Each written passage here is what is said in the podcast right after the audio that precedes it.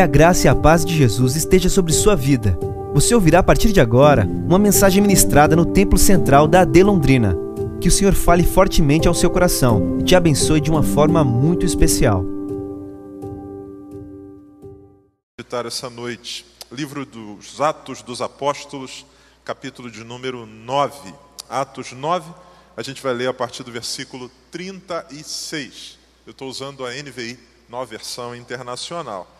Atos 9, a partir do 36. Enquanto você localiza, deixa eu só avisar para você, talvez você que não entrou por essa porta lateral, entrou pelas frontais, não sabe, não viu, nós temos ali embaixo, no nosso pátio ali, uma livraria e todo o recurso adquirido, obtido ali é, é destinado também para o departamento de missões. Então você que precisa de Bíblia, de harpa, ou você quer adquirir algum livro, estamos no início de ano e quem sabe esse seja o seu propósito, eu preciso ler mais, eu preciso ser mais disciplinado nesse sentido não apenas ler, mas ler coisa boa. Então ali tem vários materiais. Se porventura tem alguma coisa, algum material que você queria, eu queria muito esse livro e não tiver lá, você fala com eles que eles encomendam, trazem num outro culto para você. E além disso, além de abençoar a sua vida, lhe acrescentar de conhecimento, você também vai estar contribuindo com missões. Todo o recurso obtido ali é destinado para esse fim. Passe ali, por favor, ao final do culto.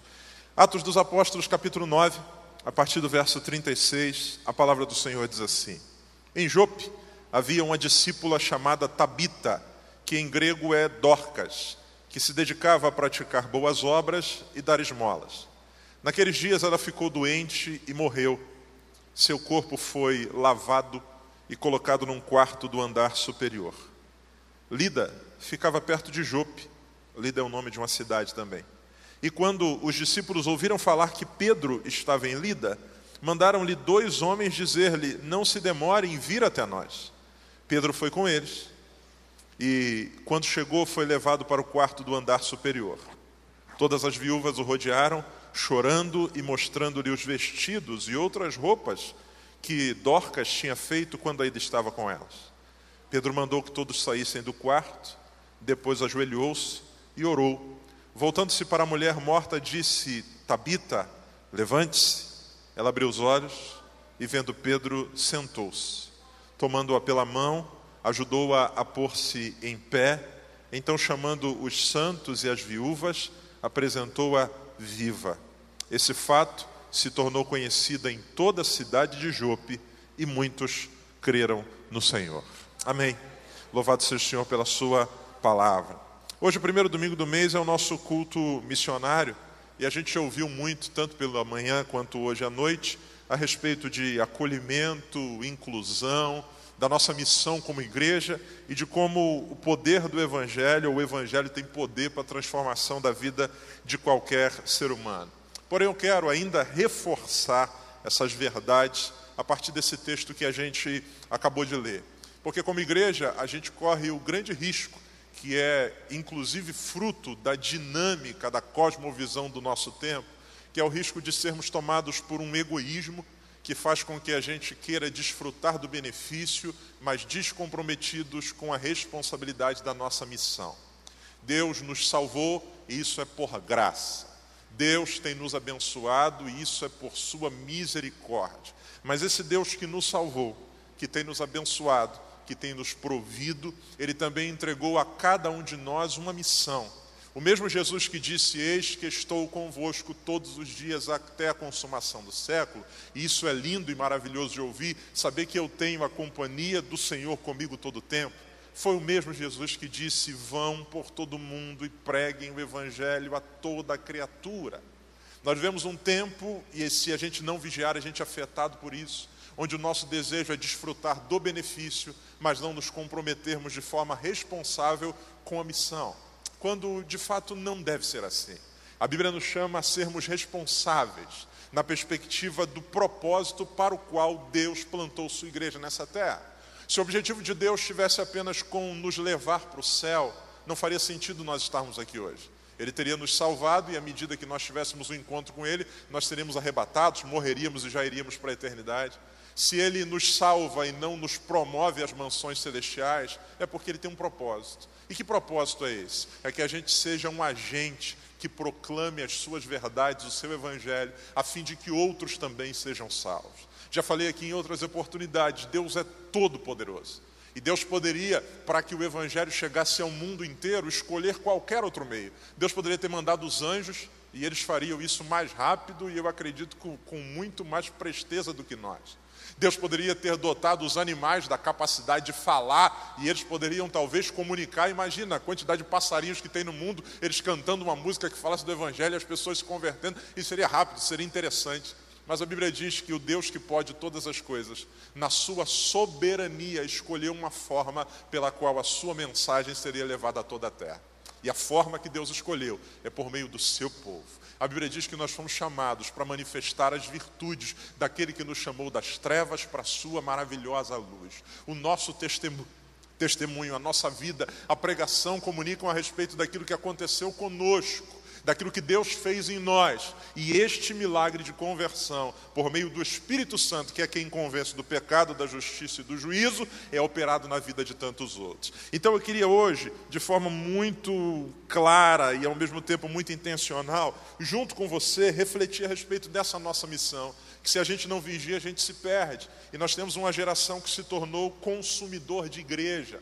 A gente vem no domingo querendo saber o que, que a gente vai receber de Deus, para que com aquilo que a gente recebeu de Deus, a gente possa se manter durante a semana sem ter nenhuma preocupação além disso e no próximo semana vir abastecer de novo. Quando não é bem assim. Jesus nos chama a sermos aqueles que vão falar do seu amor e sermos seus enviados a essa terra. Pois bem, esse texto que a gente acabou de ler, de Atos 9, eu já falei sobre ele aqui, estava resgatando lá nas minhas anotações faz uns 12 anos, que, ou melhor, uns 10 anos que eu falei sobre isso aqui, sobre esse texto. Esse texto ele narra para nós um milagre operado por Deus usando a vida de um homem chamado Pedro. Que milagre é esse? Esse milagre é um milagre da ressurreição de uma mulher. Ressurreição. Alguém cuja morte havia sido diagnosticado, alguém cujo corpo já havia sido lavado e preparado para o processo de sepultamento, que por um milagre da parte de Deus vai ser visitada por uma intervenção sobrenatural e a Bíblia diz que vai voltar à vida. Ressurreição é algo que, do ponto de vista humano, é impossível de ser realizado. Porém, a Bíblia vai mostrar, e vários testemunhos ao longo da história da igreja, que Deus é aquele que é poderoso para fazer o que é impossível aos homens. A Bíblia diz, Jesus falando aquilo que é impossível aos homens é possível para Deus. Então, esta mulher que estava morta, ela vem, ela recebe a graça de Deus e ela volta à vida e vai nós não sabemos mais por quanto tempo, por quantos anos, se semana, enfim, a Bíblia não diz para nós com quanto tempo depois ela veio novamente a ter a vida cessada, mas naquele momento ela é ressuscitada. Quem é essa mulher? Essa mulher é uma mulher chamada Dorcas ou Tabita, dependendo do idioma que a gente escolha para pronunciar o seu nome. A ressurreição de uma mulher, essa é a narrativa do texto, esse é o milagre que acontece aqui. Eu quero convidá-los hoje para a gente olhar para esse milagre de forma referencial, não apenas como uma narrativa de alguém que, do ponto de vista físico, tinha vindo a morrer e ressuscitou. Mas eu queria convidar vocês para a gente olhar isso de maneira referencial. Por quê? A Bíblia, quando fala sobre morte, ela fala de morte em duas possíveis dimensões. A Bíblia fala sobre morte física mas a Bíblia também fala sobre morte espiritual. Na perspectiva bíblica, existem dois tipos de pessoas que vivem, ou melhor, que estão sem vida: aqueles cujo corpo foi esvaziado do fôlego, e aqueles cujo espírito vive dominado pelo pecado e tomado por densas trevas. As duas realidades a Bíblia chama de morte. No caso da morte física, ela é a cessação da vida. Ela é ou ela visita aqueles que tinham vida e que vão ou vêm a perdê-la. Todo ser humano, a Bíblia diz que isso é uma ordenança divina. A palavra de Deus diz que ao homem está ordenado morrer apenas uma vez, vindo a seguir o juízo todo o ser humano vai, a menos que haja a intervenção sobrenatural chamada arrebatamento. Todo ser humano, todos nós que estamos aqui, em algum momento vamos experimentar essa realidade de termos a vida física esvaída, tomada de nós, cessada. E vamos, nós que estamos aqui hoje, alguns, nós que estamos aqui hoje, participando desse culto, pode ser que amanhã chegue a notícia de que algum de nós vai ser velado aqui nesse templo ou em qualquer capela dessa cidade. É uma realidade. A Bíblia diz que ao homem está ordenado isso, morrer e a seguir vindo-se o juízo. Então ouça, do ponto de vista físico, a morte, ela é a cessação da vida que se possuía. Porém, na perspectiva espiritual, ela é o contrário. Na perspectiva espiritual, ou melhor, na perspectiva física, a morte é a realidade que visita quem estava anteriormente vivo. Na perspectiva espiritual, a morte, ela é o estado anterior que só se altera com a chegada da vida. Nenhum de nós desfrutava de vida antes de sermos encontrados pelo evangelho, espiritualmente falando. No caso da morte física, ela é a visitação que vem para quem vive. No caso da morte espiritual, ela é o estado do ser humano até que ele tenha um encontro real e vivo, um real, um encontro verdadeiro com Deus que vai trazer vida de verdade. Olha o que, que diz Efésios, capítulo de número 2, versículo 1. Você muito provavelmente conhece esse texto. Efésios 2 e 1 diz assim: Vocês estavam o quê? Mortos. Paulo não está escrevendo para uma igreja onde todo mundo fisicamente havia morrido e agora ressuscitado.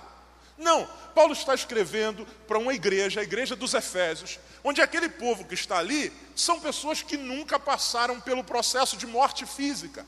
Mas ele falando da dimensão espiritual, ele diz assim: vocês estavam mortos. Como assim, Paulo? Como assim? Vocês estavam mortos em suas transgressões e pecados.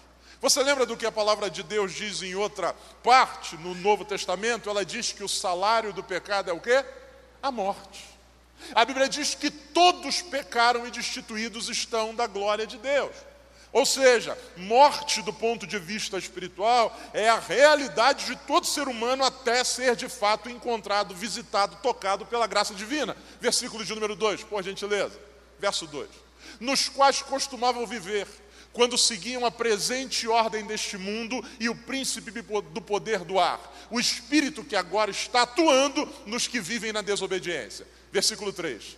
Anteriormente, todos nós também vivíamos entre eles. Um The Walking Dead gigante, zumbis, acreditando que vivem, mas na verdade estão mortos, satisfazendo as vontades da nossa carne, seguindo os desejos e pensamentos, como os outros, éramos por natureza merecedores da ira. Verso 4. Todavia, Deus, que é rico em misericórdia, pelo grande amor com que nos amou, deu-nos o que, irmãos? Vida. Deu-nos vida. Então, vida não é o estado inato. Vida, na perspectiva espiritual, é a graça de Deus que nos resgata da morte espiritual. É a graça de Deus que abre os nossos olhos para enxergar o nosso próprio estado. É a graça de Deus que nos tira, como o próprio apóstolo Paulo vai dizer em outra passagem, ele nos tira, ele nos transporta do império das trevas para o reino do Filho do seu amor. Deu-nos vida com Cristo, quando ainda estávamos mortos em transgressões. Pela graça vocês são salvos. Então preste atenção. Eu quero hoje olhar para esse texto de Atos 9 não apenas como relato da ressurreição de um corpo físico ou da visa física de uma mulher, mas olhar para esse texto de maneira referencial, como o milagre que Deus opera, ressuscitando não apenas o corpo que veio a ter a vida, o fôlego se esvair ou esvaído, mas também o Deus que ressuscita o espírito de quem antes havia mergulhado no pecado vivia longe dele, não o reconhecia, mas pela graça, como diz o apóstolo Paulo, é vivificado em Cristo Jesus. Pois bem, vamos ao texto? Atos dos Apóstolos, capítulo de número 9. A Bíblia diz que, versículo 36, em Jope havia uma discípula chamada Tabita. Essa mulher, versículo de número 37, diz a Bíblia que naqueles dias ficou doente e morreu. Preste muita atenção. Essa senhora veio a óbito. A vida cessou. E a palavra de Deus diz que, uma vez que ela morre, uma vez que a doença a encaminha para o óbito, há algumas coisas que acontecem a seguir. Não há um sepultamento imediato. Tabita morreu, foi sepultada e acabou. Não. Há um processo que eu queria convidar você para a gente olhar de maneira referencial para isso, porque esse é um cenário que para mim é muito semelhante ao que o homem morto espiritualmente também vive. Verso 37 diz assim: Naqueles dias ela ficou doente e morreu. Repita comigo, por favor. E o seu corpo foi lavado. A primeira coisa é que a Bíblia diz que essa mulher que veio a morrer, há uma preocupação, há um processo pelo qual o seu corpo é submetido, que é de lavagem, preparação. Essa mulher não ficou com o corpo jogado no chão. Não, não, não, não. Ele foi lavado, colocado num determinado lugar. E do ponto de vista estético, a possibilidade é de que alguém até se confundisse se está dormindo ou não, porque o corpo estava limpo. O texto diz mais: e foi colocado num quarto do andar superior. Diga comigo, por favor: corpo limpo e colocado em cima. Então, eu tenho alguém que não vive, mas alguém que está limpo e colocado no andar superior. Versículo de número 39. Pedro foi com eles e, quando chegou, foi levado para o quarto do andar superior. Todas as viúvas o rodeavam, chorando e mostrando-lhe os vestidos e outras roupas que Dorcas tinha feito quando ele estava com ela. Essa mulher morreu, e o que sobra agora? Sem vida, o que sobra é um corpo limpo, colocado num lugar alto, e a Bíblia diz que há um testemunho a respeito das suas obras ou dos seus feitos. Quando Pedro chega naquele lugar, uma série de viúvas o rodeiam, e a palavra de Deus diz que elas mostram para eles vestidos, roupas que tinham sido feitas por Dorcas. Quando a morte visita essa mulher, o que sobra é um corpo limpo, colocado num lugar alto e um testemunho a respeito daquilo que ela realizou. Espiritualmente falando, alguém que vive morto pelo pecado, também muitas vezes desfruta dessa mesma realidade. Um corpo limpo, um corpo asseado, muitas vezes arrumado, muitas vezes submetidos a procedimentos para torná-lo mais embelezado. Porém, eu tenho um corpo limpo, mas que não desfruta de vida. Mas ele está legal. Segundo, a Bíblia diz que essa mulher foi colocada num lugar alto, num quarto andar, num lugar preparado. Quanta gente que, embora sem vida espiritual, desfruta da graça de estar em lugares altos. Nós temos gente morta espiritualmente ao, ocupando os postos mais elevados do nosso país e do nosso mundo. Gente que desfruta de altas posições. A Bíblia diz que essa mulher que morreu, o que sobra é um histórico de realizações. E quantas vezes nós nos impressionamos porque quanta gente sem vida espiritual tem tanta realização para mostrar. Pessoas riquíssimas, gente de muitas obras, gente de muita produção, gente com uma mente brilhante, gente que produziu grandes legados, gente que tem um histórico extremamente vultoso para poder exibir. Só que ouça, tal qual Tabita, eu posso estar limpo, um corpo limpo, no Brasil é um dos países recordistas em cirurgia plástica no mundo. Um cuidado com a estética. Vivemos um tempo de quase que idolatria do corpo. Vivemos um tempo onde ser feio virou um problema. Não pode ser feio. Você não pode, você tem que ser bonito, você tem que ser sarado, você tem que ser legal, você tem que ser top. Por quê? Vivemos o tempo do, das redes sociais, vemos a idolatria da imagem. E quanta gente que, embora tenha este corpo asseado, morto. Vivemos um tempo de busca por altas posições. Essa mulher foi colocada no quarto andar. Uau, legal, está no alto, só que sem vida. Essa mulher tem um histórico positivo, obras e obras e obras, materialidades. Olha aqui, isso aqui ela fez, isso aqui foi ela que fez, isso aqui também foi ela que fez. Olha como é que ela top, olha o ponto cruz que ela fez, é perfeito. Só que por trás de um corpo lavado, por trás de uma posição alta e por trás de realizações, não há vida. Essa é a realidade do mundo em que vivemos.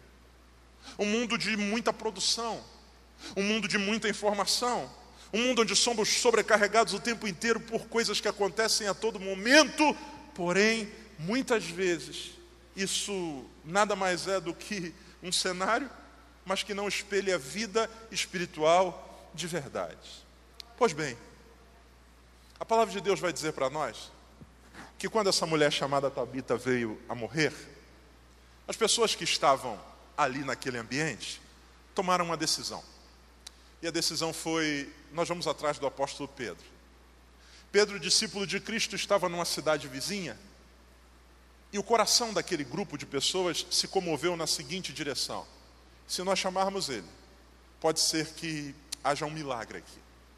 Ouça, o homem sem Deus vive morto.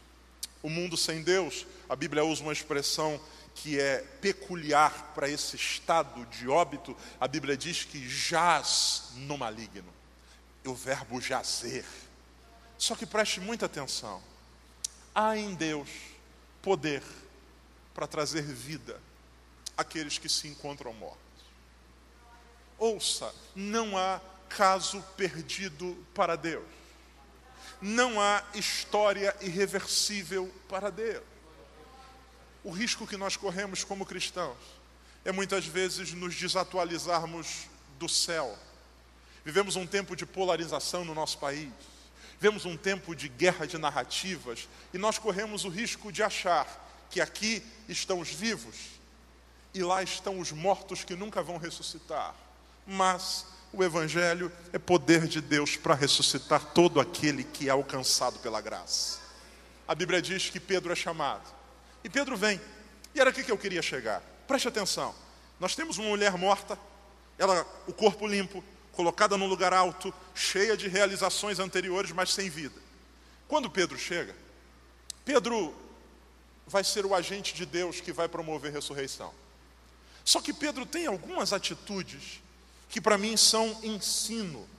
Porque todos nós vamos caminhar, tal qual Ezequiel no capítulo 37, no meio de um vale cheio de ossos todos os dias, de gente desintegrada pelos seus pecados, de gente corroída pela iniquidade. E a pergunta de Deus é: poderão reviver esses ossos? Pode, mas existe um processo divino. Pedro me ensina como eu posso ser um instrumento de Deus para ser aquele usado para trazer ressurreição àqueles que estão mortos, não necessariamente fisicamente, mas podem estar mortos espiritualmente. Vamos ao texto e você já vai entender o que eu quero dizer. Versículo de número 40. Verso 40. Diz assim: repita comigo, por favor. Pedro mandou que todos saíssem do quarto. Pedro não apenas chega e diz: levanta. Há um processo. E esse processo para mim é instrutivo. Diante de um mundo sem vida, que precisa da graça que ressuscita e eu sou um instrumento de Deus para isso? O que fazer? Primeira coisa, a Bíblia diz que quando Pedro chega, ele é levado para o andar alto e está cheio de gente ali. As viúvas mostrando, chorando aqui o que, que ela fez, esse vestido, essa capa de, de liquidificador, de bujão, ela fez isso, fez aquilo, fez aquilo outro. E aqui, Pedro, irmãos, me parece um tanto quanto insensível. Pedro diz assim: valeu, pode sair todo mundo insensível e corajoso. Insensível porque ele manda as viúvas chorosas irem embora, e corajoso porque ele fica sozinho com um morto dentro de um quarto. Sai todo mundo e Pedro fica sozinho. E a pergunta é: por que sozinho? Presta atenção, aquelas viúvas eram crentes. Aquela comunidade é uma comunidade de fé. Se fosse eu no lugar de Pedro, eu talvez diria: gente, chama mais gente para orar. Imagina, chama mais gente. Que aí a gente vai levantar uma corrente. Vamos dar a mão aqui, irmão, em nome de Jesus. Vamos fazer um negócio aqui. Por quê? Porque quanto mais gente, melhor. Só que não. Pedro nos ensina uma coisa: a vida de Deus flui não necessariamente a partir do ajuntamento. A vida de Deus flui a partir do relacionamento. Ouça, Pedro esvazia o lugar e fica só ele e aquela mulher que precisa de ressurreição. Como eu disse, eu estou usando esse texto de maneira referencial para falar também da ressurreição espiritual. Nós muitas vezes acreditamos que o milagre do resgate da ressurreição se dá a partir dos grandes ajuntamentos coletivos, quando não é bem assim. Pedro ensina o seguinte: deixa eu ficar sozinho com ela. E eu creio que a partir de mim e deste momento entre eu e esse alguém que precisa, Deus pode fazer um grande milagre. Existem estatísticas que apontam para isso, mas eu não quero, eu não quero falar de nenhuma estatística que já tenha sido levantado, elencado. Eu quero fazer uma pesquisa aqui essa noite, ok? Ouça, quem aqui essa noite que é cristão e se converteu a partir da leitura de um folheto. Você achou um folheto em algum lugar, leu esse folheto e se converteu. Tem alguém? Levanta a mão assim para eu ver. Alguém que se converteu a partir da leitura de um folheto. Tem uma mão levantada aí? Cadê? Está lá atrás. Temos um. Maravilha. Um. Segundo, quem entre nós se converteu, estando em casa, a partir de um programa de rádio ou de televisão? Tem alguém que se converteu assistindo um programa de rádio ou televisão? Tem um lá em cima? Mais alguém? Mas temos dois ali. Então do folheto foi um, aqui foi dois, outro, temos mais um aqui, temos três. Maravilha. Vamos lá. Quem daqui se converteu numa cruzada evangelística? Ninguém te convidou. Você estava lá passando pela rua, viu um movimento, um palco, som, você foi lá, ouviu a palavra e se converteu. Tem alguém que se converteu aqui na cruzada evangelística? Temos um aqui, temos dois aqui. Quem mais? Temos três aqui. É isso? Três. Empatou com o pessoal da, da, do rádio e da televisão. Quem aqui se converteu porque sem convite, ninguém falou nada com você, você sentiu um negócio no coração e entrou numa igreja e ouviu a mensagem. Ninguém te convidou, você sozinho foi numa igreja, talvez nessa igreja ou outra, lá ouviu a palavra e se converteu. Quem foi sozinho para o culto e se converteu? Temos um, temos dois, temos três, temos quatro, temos cinco, temos seis. É isso? Seis. Maravilha. Agora deixa eu fazer uma pergunta. Quem aqui, quem aqui, que é crente em Cristo Jesus, se converteu a partir da influência do relacionamento, da condução, do esforço, da relação de alguém da família, de um amigo ou de algum convite que alguém fez. Levanta a mão assim. Está vendo? Todos esses meios, outros são importantes. Mas, a maior parte das vezes, a vida para a ressurreição flui da individualidade. Pedro não diz, vamos fazer um culto. Pedro diz, saiam todos. Eu creio que Deus me trouxe aqui para estar com essa mulher. Eu, ela e Deus. Deus vai me usar e algo vai acontecer aqui. Ouça, amados, nós precisamos estar cientes disso. Porque senão, o que nós vamos fazer é terceirizar isso para o coletivo. Os cultos são importantes, os evangelismos são importantes, as cruzadas são importantes. Uma alma só vale mais do que o mundo inteiro. Eu não estou dizendo que a gente não deve fazer isso, mas estatisticamente nós comprovamos aqui essa noite que a grande maioria esmagadora de nós foi alcançado pela graça de Deus que fluiu a partir de alguém que estava perto. O homem e quem precisa. Segunda verdade que esse texto nos ensina, ou melhor, deixa eu ler um texto que eu me recordei agora, Marcos 8, versículo 22. Marcos 8, 22. Olha o que a palavra de Deus diz sobre Jesus alcançando um homem que precisava de milagre. O texto diz assim: Eles foram para, para Betsaida e algumas, algumas pessoas trouxeram um cego a Jesus, suplicando que tocasse nele. Preste atenção, algumas pessoas trouxeram um cego até Jesus. Senhor, toca nele, resolve o problema dele. Verso 23. Ele tomou o cego pela mão. Você crê que Jesus tem poder para, quando o cego tivesse vindo, ele dizer, enxerga, e ele ser curado, sim ou não? Sim.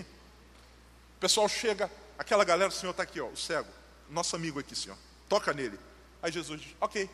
Aí Jesus pega o cego pela mão, e a Bíblia diz que o que, que ele faz? O levou para fora do povoado. Vem comigo. Senhor, senhor, ele é cego, senhor. Senhor, ele é cego. Não, eu sei. O levou para fora. Tira da multidão, tira do centro da cidade, fora da aldeia, fora do povoado. Depois de cuspir nos olhos do homem e impor-lhe as mãos, Jesus perguntou: Você está vendo alguma coisa? O Senhor resolve curar esse homem, não no ajuntamento. O Senhor diz: Eu vou trazer vida, eu vou trazer visão para você, mas deixa eu fazer isso aqui só nós dois. Ouça, amados, a gente precisa entender que Deus nos chamou, assim como chamou a Pedro. Pedro é um discípulo como eu também sou, e Deus tem vida para fluir através de nós.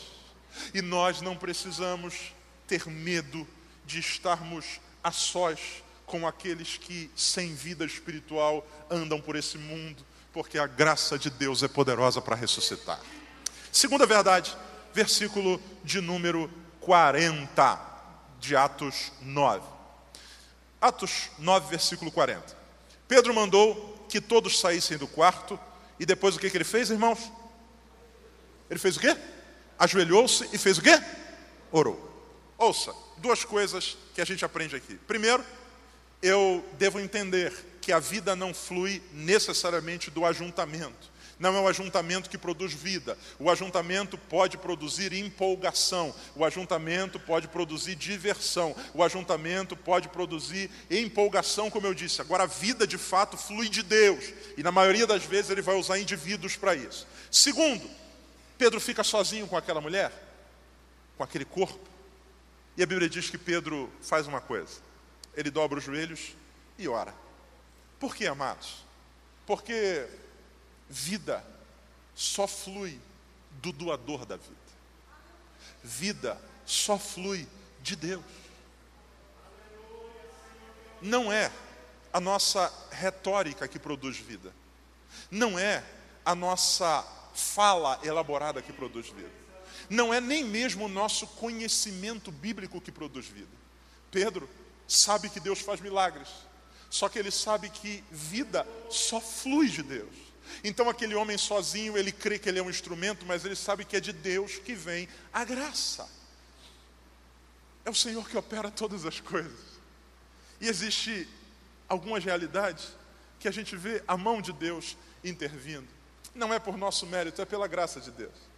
Tem uma, um, um, um querido que frequenta aqui a nossa igreja, e eu tive a oportunidade de, alguns anos atrás, sete, oito anos, ser convidado pela família por conta de um cenário que ele estava vivendo. Pastor, eu queria muito que o senhor fosse lá em casa visitar, era um jovem. Pastor, traz uma palavra para ele. Fui eu, conversei com ele o primeiro dia na casa, falei para ele, meu amado, você precisa de Jesus. Você, eu tenho muitas dúvidas e tal. Eu falei, posso vir aqui toda semana ministrar a palavra, ler a palavra com você? Pode. Irmãos, eu fiquei um período de quase oito meses. Uma vez por semana íamos eu, às vezes levava alguém, cantávamos, eu, eu cantava não, o pessoal cantava e eu estava junto, orávamos, ministrávamos a palavra, e ao final de cada encontro eu dizia para ele, você quer aceitar Jesus? Não, não, não, não, não, acho que ainda não é hora. Um mês, dois meses, três meses, cinco meses, seis meses, sete meses, quase oito meses, se eu não estou enganado. Depois disso ele, ele viajou, foi para um outro lugar, acabamos perdendo o contato, eu percebi que não havia abertura. Outro dia eu estou aqui na igreja, participando de um culto aqui, vejo ele sentado numa dessas cadeiras. Terminou o culto, ele veio, falou assim: Pastor, tudo bem? Tudo bom? Lembra de mim? Cara, lembro. Falei, Pastor, vou me batizar. Batizar? Que bênção. Conta para mim, o que aconteceu? Ele falou, Pastor, tem uma irmã que foi na minha casa. Pastor, ela falou só uma palavra. E eu caí de joelhos Deus fez uma obra na minha vida, eu vou me batizar. É minha mãe espiritual.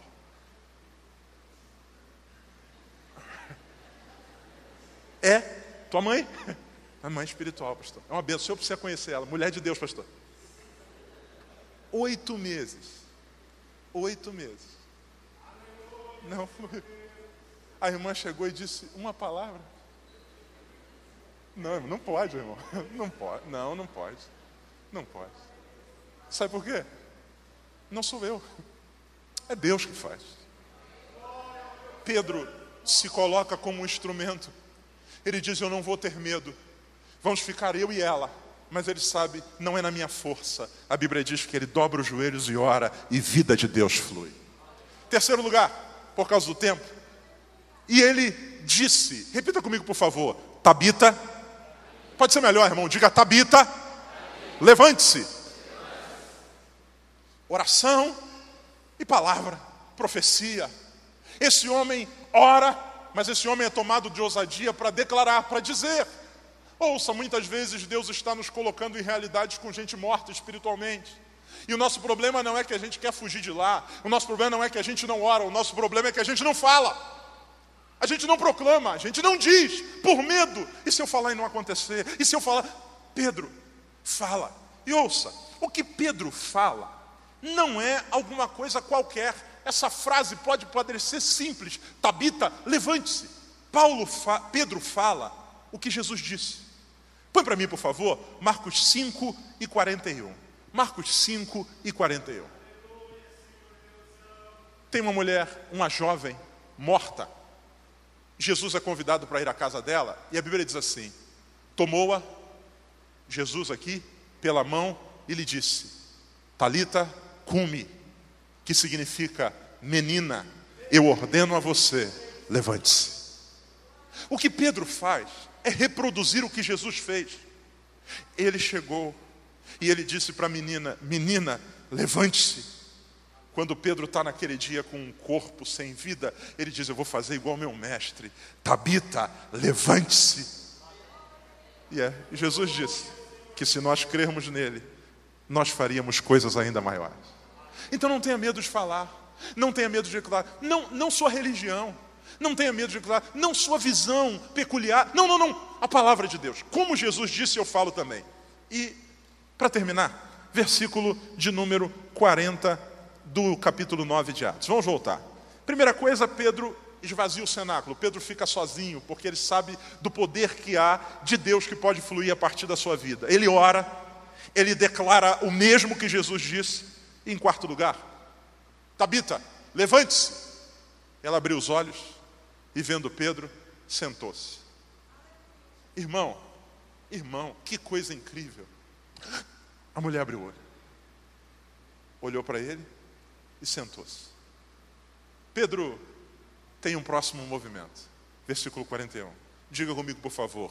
Tomando-a pela mão, ajudou-a a pôr-se em pé.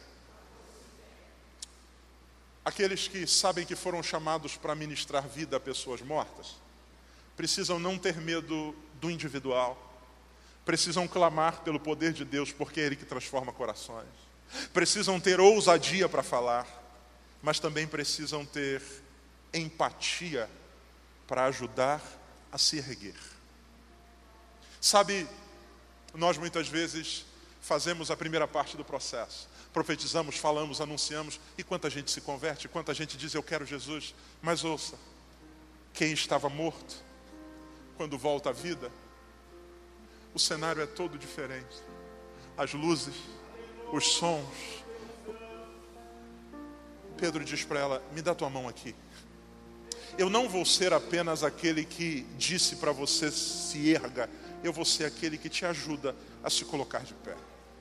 Tão importante quanto o anúncio é o discipulado. Tão importante quanto anunciarmos venham a Jesus, é a gente dizer: eu vou caminhar com você, te ajudando nesse processo de caminhada. Porque muitas vezes quem é ressurreto ainda tem dificuldade para se pôr em pé. Quem é ressurreto ainda tem algumas tonturas, resultado das tentações. Quem vem à vida ainda tem um, uma lembrança de morte. E por isso a mão é tão importante. A, a mão é tão importante. É provável que a gente se esqueça do texto usado por quem pregou no dia que a gente se converteu, mas a gente nunca vai esquecer do primeiro professor da escola dominical. A gente nunca vai esquecer daqueles que nos discipularam. A gente nunca vai esquecer de gente que disse: Eu vou te buscar na tua casa e vou te levar enquanto você precisar. É importante que a gente seja essa mão que ajuda nesse processo. Em último lugar, e aqui eu termino, versículo de número 41. Pedro não tem medo de ficar sozinho. Pedro ora, Pedro fala, Pedro ajuda a se erguer. E o texto diz assim: Então chamando os santos e as viúvas, apresentou-a viva. O último passo é a inserção na comunhão. Pedro traz aquela mulher pelo braço e diz: Ei, cadê o povo dessa igreja? Amém. Está aqui, ó. Cuidem dela. Sabe por quê? Sabe por quê? Eu tenho que ir embora, mas ela precisa de um lugar onde ela possa ser acolhida. Sabe, nós, no nosso processo de entendermos o nosso chamado, precisamos ter muito claro essas dimensões. Nós somos aqueles que intencionalmente proclamam, nós somos aqueles que oram, nós somos aqueles que ajudam a se erguer, mas nós somos aqueles que inserem no corpo. Nós somos aqueles que ajudam a fazer parte de uma comunidade, porque eu sozinho não vou conseguir dar conta de todas as demandas de Tabita. Tabita precisa de mulheres de sua idade. Tabita precisa de outras pessoas com quem ela possa comungar. E o apóstolo Pedro vai continuar caminhando, ressuscitando outras vidas enquanto aquela mulher é cuidada. Sabe que o Senhor nos desperte nesse culto missionário. Nós temos um grande desafio. Os surdos são um dos povos que nós temos para alcançar, mas o Senhor nos comissiona a ganharmos o mundo inteiro para Ele. E neste processo, que o Senhor nos dê ousadia e graça para cumprirmos o nosso papel. Eu queria pedir a você para fechar seus olhos nesse momento. Eu quero orar junto com você. E nessa oração, eu quero pedir, em primeiro lugar, por mim, que o Senhor me dê a graça de me entender como alguém enviado por Ele para promover, para profetizar vida em ambientes de morte. Que o Senhor me ajude nesse processo. A gente, na empresa que você trabalha, que ganha muito mais do que você, está em posições muito mais altas, mas a gente que não tem vida espiritual. Deus colocou você lá com esse propósito. Não tenha medo, não tenha medo. Ore, fale, ajude a se erguer e seja o instrumento que conecta Pedro é aquele que insere de volta na comunhão. Pai querido, em nome de Jesus, tem misericórdia de nós. Não permita que a nossa fé se transforme num exercício religioso banal. Não permita que a nossa vida espiritual vire, Senhor, uma mera liturgia repetitiva. Faz-nos entender a nossa missão. Ao sair daqui, ainda hoje, nós encontraremos com gente sem vida. Senhor, tira de nós todo medo tira de nós todo temor. Não é a morte dele que vai pegar em mim, é a vida que há em mim que vai ser transmitida a ele, Senhor. Dá-nos ousadia para falar, para profetizar, para ministrar. Senhor, dá-nos empatia. Dá-nos, ó Deus, graça e amor para ajudar a se erguer. E dá-nos, ó Deus, em nome de Jesus, a disciplina de inserir no corpo. Me ajuda a ser um instrumento que conecta pessoas.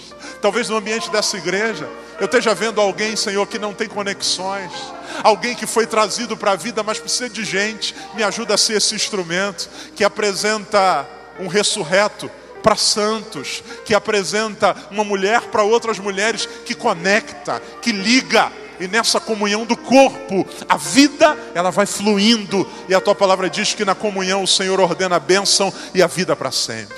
Que assim seja em nome de Jesus me ajuda a ser um instrumento que traz gente da morte para a vida e me ajuda a ser um instrumento que traz pessoas da solidão para a comunhão. Que seja assim, hoje e sempre. Amém e amém. Essa foi uma mensagem ministrada no Templo Central da AD Londrina. Acesse nossas redes sociais no Facebook, Instagram e YouTube e fique por dentro de tudo o que está acontecendo.